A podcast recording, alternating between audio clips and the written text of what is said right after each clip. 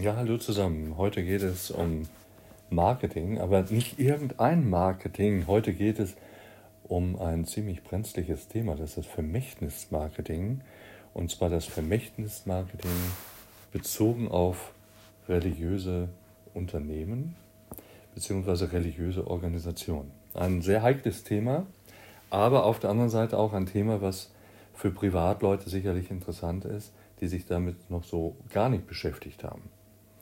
Kirchenmarketing ist ja ein ganz, ganz, ganz alter Fachbereich im Marketing und in neuerer Zeit, bedingt einfach durch die gesellschaftlichen Veränderungen, haben sich dann eben solche Konstrukte herausgebildet wie das sogenannte Vermächtnismarketing, was sehr verbreitet ist. Darunter versteht man das Bemühen von Organisationen und hier sind in erster Linie zu nennen die Kirchen, die christlichen Kirchen und deren gemeinnützigen Institutionen, Vermächtnisse oder testamentarische Spenden von ihren Mitgliedern und Unterstützern zu erhalten. Dies ist eine langfristige Strategie und viele christliche Gemeinschaften sind sehr geübt darin, was das anbelangt, haben einen hohen Altersstand in ihren Mitgliedern und je größer und je älter die Mitglieder in einer christlichen, vornehmlich christlichen Gemeinschaft sind, desto größer ist die Gefahr, dass dieses Vermächtnismarketing gezielt eingesetzt wird, um eben dieses Erblasservermögen zu gewinnen.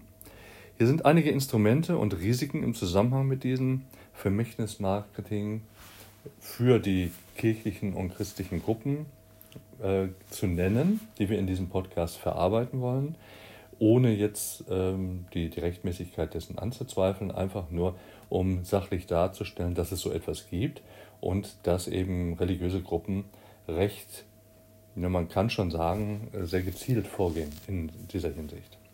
Am Anfang steht die Informationsverbreitung. Die Informationsverbreitung erfolgt in christlichen Gemeinschaften über die Predigten und Gottesdienste. Das heißt also, hier können und werden Vermächtnisse während des Gottesdienstes angesprochen. Es wird auch teilweise über testamentarische Spenden entsprechend gesprochen. Es werden Mitglieder angesprochen hinsichtlich ähm, des Vermächtnisses nach ihrem Tod, wenn keine Kinder vorhanden sein sollten. Es gibt Informationsmaterialien in fast allen christlichen ähm, Bereichen, wie Broschüren, teilweise Newsletter, und die können natürlich dazu beitragen, dass überhaupt diese Option, einen guten Zweck einer Gemeinschaft, eine solche Großspende letztendlich dann zu übermitteln, bekannt gemacht wird. Viele christliche Gemeinschaften bieten Informationsabende. Da geht es zum Beispiel um Informationsabende über die Patientenverfügung, über den, die Nachlassverwaltung, über das Testament. Teilweise wird eine rechtliche Beratung angeboten. Es werden auch Anwälte und andere Fach Leute entsprechend teilweise ähm, akquiriert und angeboten, die den Mitgliedern dann Informationen bereitstellen sollen, wie sie den Nachlass am günstigsten regeln können.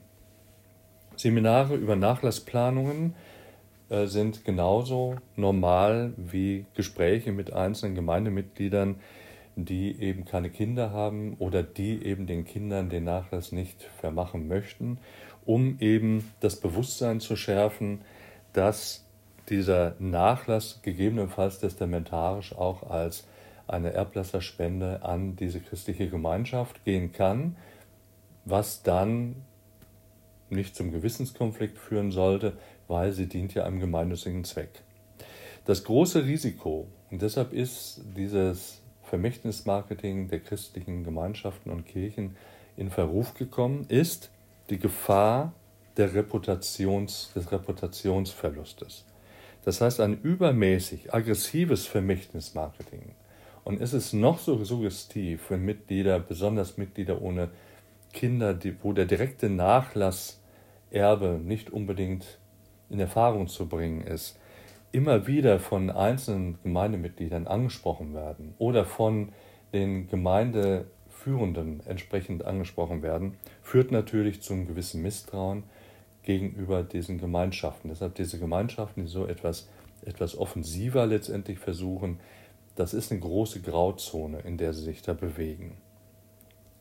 Rechtliche Herausforderungen sind ebenfalls gegeben, weil sicherzustellen ist, dass alle Bemühungen im Einklang mit den rechtlichen Vorschriften stehen. Und eigentlich ist es nicht unbedingt vorteilhaft, eben jemanden eine Nachlassentscheidung abzunehmen bzw. vorzugeben, weil es ist ja der letzte Wille und der letzte Wille sollte unbeeinflusst bleiben.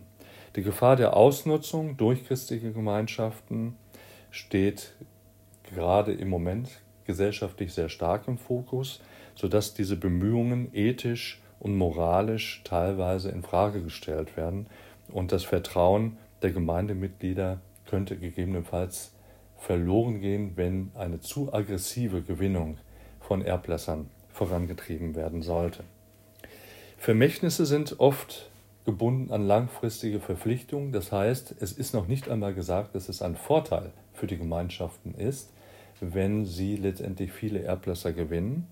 Einmal ist es so, dass sie natürlich genauso der Steuerpflicht hinterliegen wie alle anderen auch und das äh, Erblasservermögen geht jetzt in das direkte freie Vermögen und muss dann natürlich ebenfalls dann eben angegeben werden als eine sogenannte Anführungsstriche betriebliche Einnahme. Das Zielgruppenverständnis ist in vielen Gemeinden häufig nicht da. Ein Mangel an Verständnis für die Bedürfnisse und die Präferenzen der Gemeindemitglieder kann dazu führen, dass das Vermächtnis Marketing, wenn das in eine Kampagne mündet, eben nicht effektiv sein kann. Dass eben der Einzelne denkt, er ist nur ein Instrument zur Beschaffung von neuen Mitteln innerhalb der Gemeinschaft oder dass andere das Gefühl haben, die Gemeinschaft sucht ganz gezielt ältere, alleinstehende Mitglieder, um eben diese Erblassereigenschaften dann eben für sich gewinnen zu können. Das heißt, Vermächtnismarketing ist keine schlechte Idee, besser als dass äh, Nachlasse eben ohne gemeinnützigen Zweck einfach brach liegen, aber es braucht eben Vertrauen und es braucht eben tatsächlich eine freie Beziehung zu den Gemeindemitgliedern. Man kann darüber Werbung betreiben, man kann das als Alternative anbieten, aber die Gefahr ist eben sehr groß, dass Gemeinschaften dazu übergehen, sehr gezielt Erblasser aus ihrem Gefolge letztendlich dann zu suchen. Und somit würde dann und wird dann Vermächtnismarketing zu einem sehr, sehr grauen Bereich innerhalb der Marketingwissenschaften dann verkommen werden.